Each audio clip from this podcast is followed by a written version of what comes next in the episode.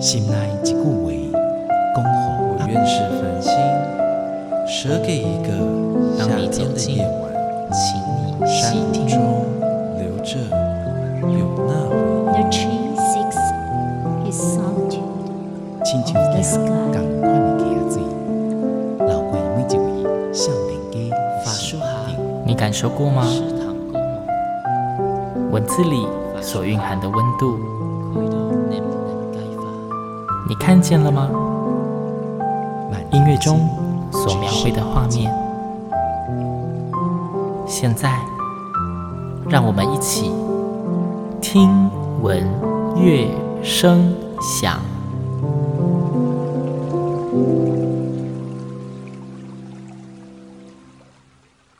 Hello，各位听众朋友们，大家好，我是主持人新阳，欢迎收听今天的节目。今天呢，星洋非常难得来到录音室以外的地方，要进行这集节目的录制哦。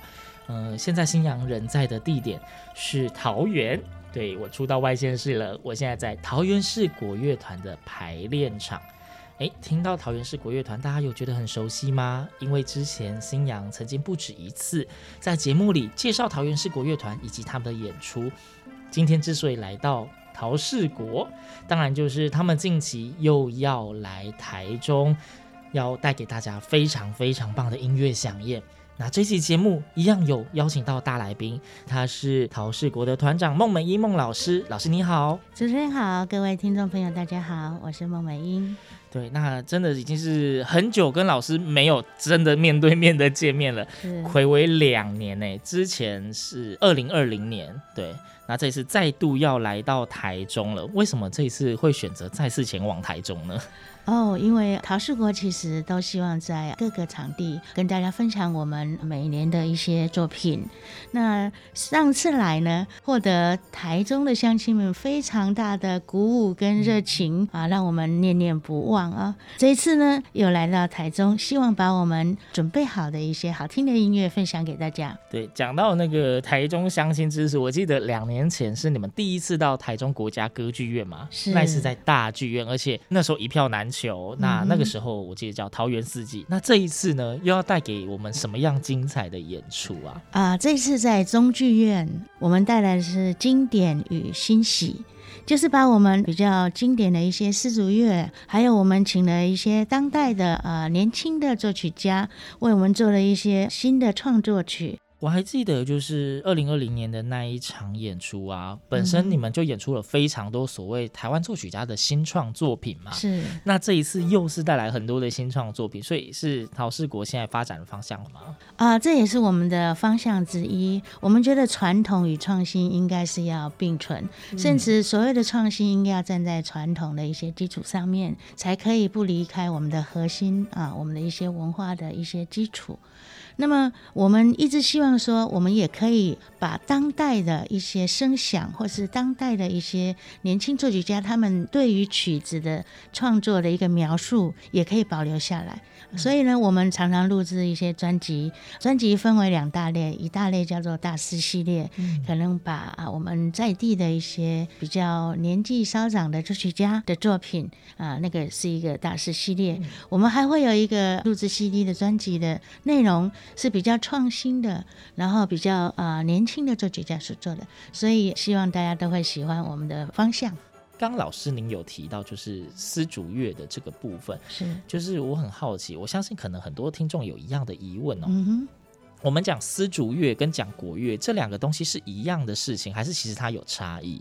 呃，其实如果呃比较浅显的来分类的话，所谓的我们的国乐大概都会讲一些比较呃大型的合奏的一些形式，嗯，那丝竹乐就会比较小型的，比如说三到十五个人呢、啊，或者是甚至啊在二十个人以内的这个没有指挥的状况下，然后他们互相用默契，用他们肢体语言来带动啊、呃、各个的拍点。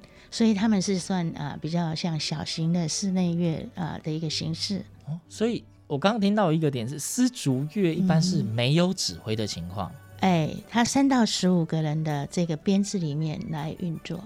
哦，那刚刚老师也提到说，这一次的呃经典与欣喜，嗯、你们即将在五月初带来台中的这一场演出，大部分也是丝竹乐的形式，是整场都是丝竹乐的形式，所以我们整场都看不到指挥在台上。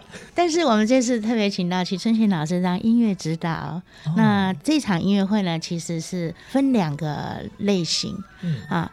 一大部分呢，是我们呃演出的是瞿春泉老师所编曲或者创作的丝竹乐曲。嗯，那刚好这些曲目也是我们去年得到啊、呃、第三十二届传艺金曲奖最佳专辑里面的一些曲子获奖作品。是是，那也是我们瞿春泉老师所创作的。那另外的半场的曲目呢，是比较当代的新锐的作曲家他们所创作的一些曲子。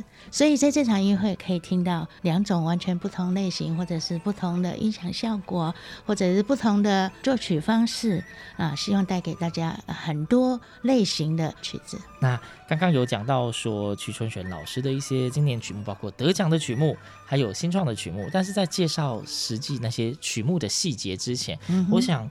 我们是不是有机会可以让听众朋友们欣赏一段音乐呢？是为大家啊来介绍一首，其实是曲春杰老师一首呃非常好听的曲子，叫《行街》，它也是现在的经典的一个丝竹乐的代表。嗯，对。好，那各位听众，我们事不宜迟，马上来听听看经典作品《行街》。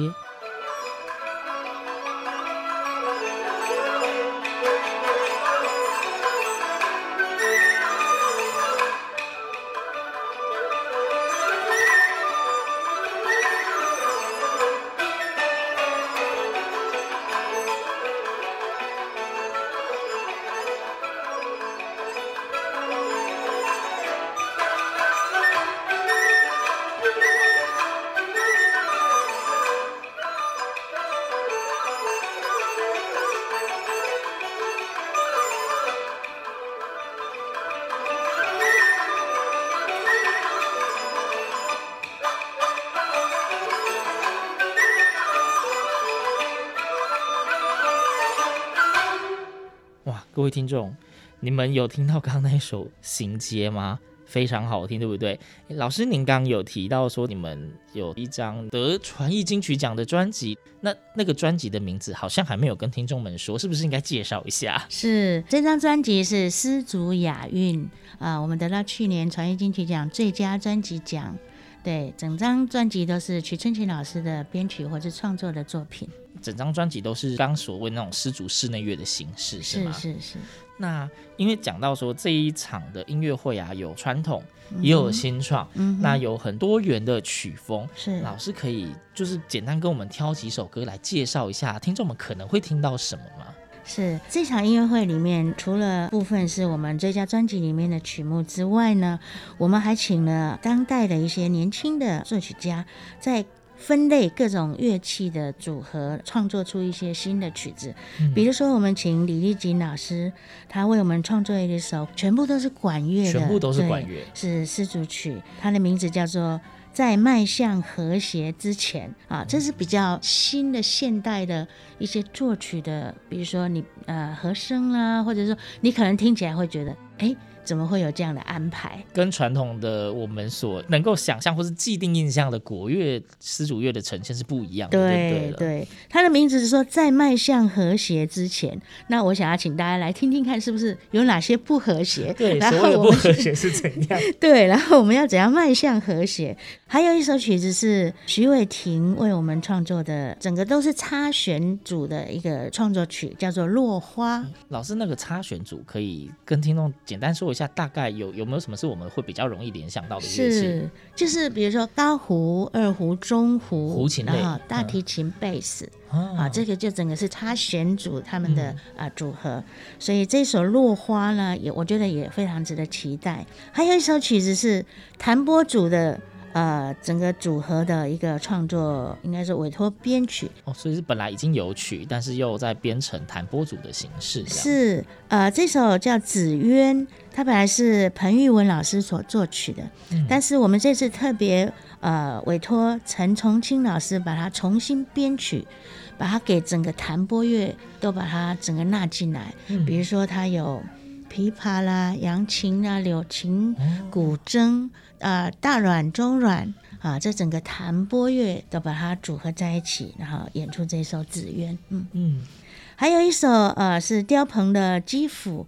这首应该现在如果在学生音乐比赛里面，常常会听到刁鹏所创作的这首《基辅》，然后得到的呃效果以及成绩都是非常好的，就是很常被拿来当比赛曲。是是哦，刚刚老师您比较详细介绍这四首都是新创曲嘛，而且据我所知，好像还有那种从未发表过的世界首演，是不是？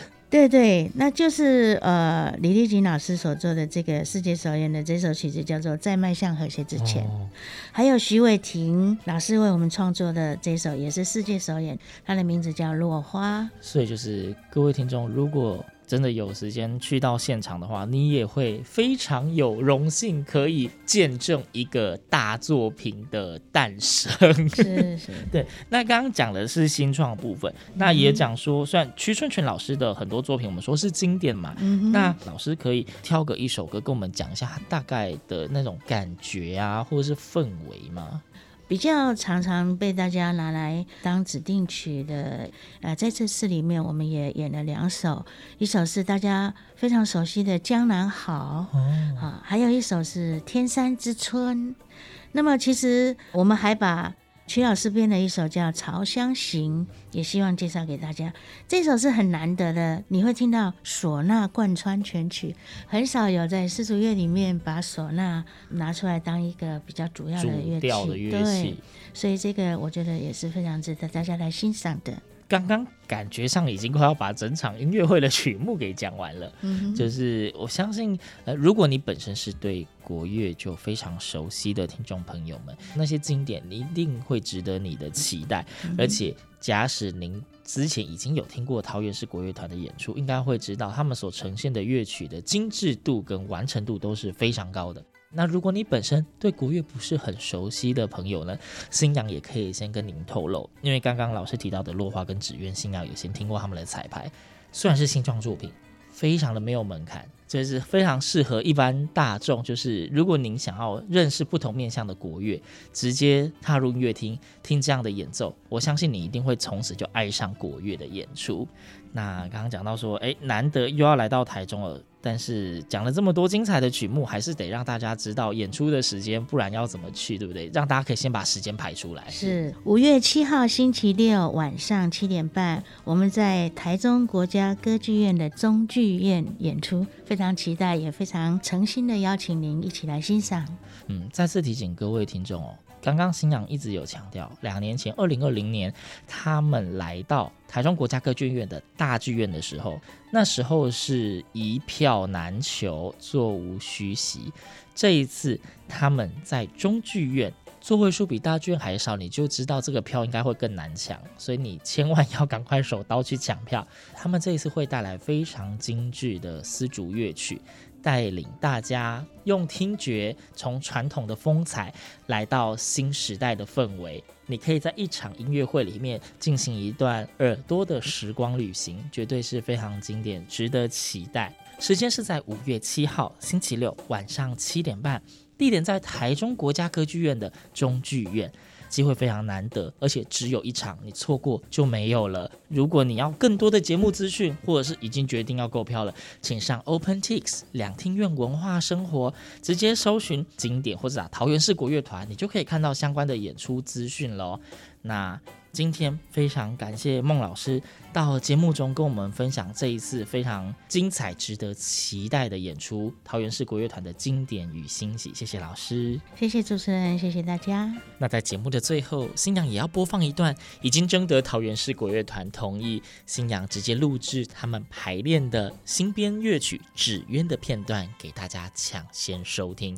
这期节目就到这边，我们下次空中再会，拜拜。拜拜。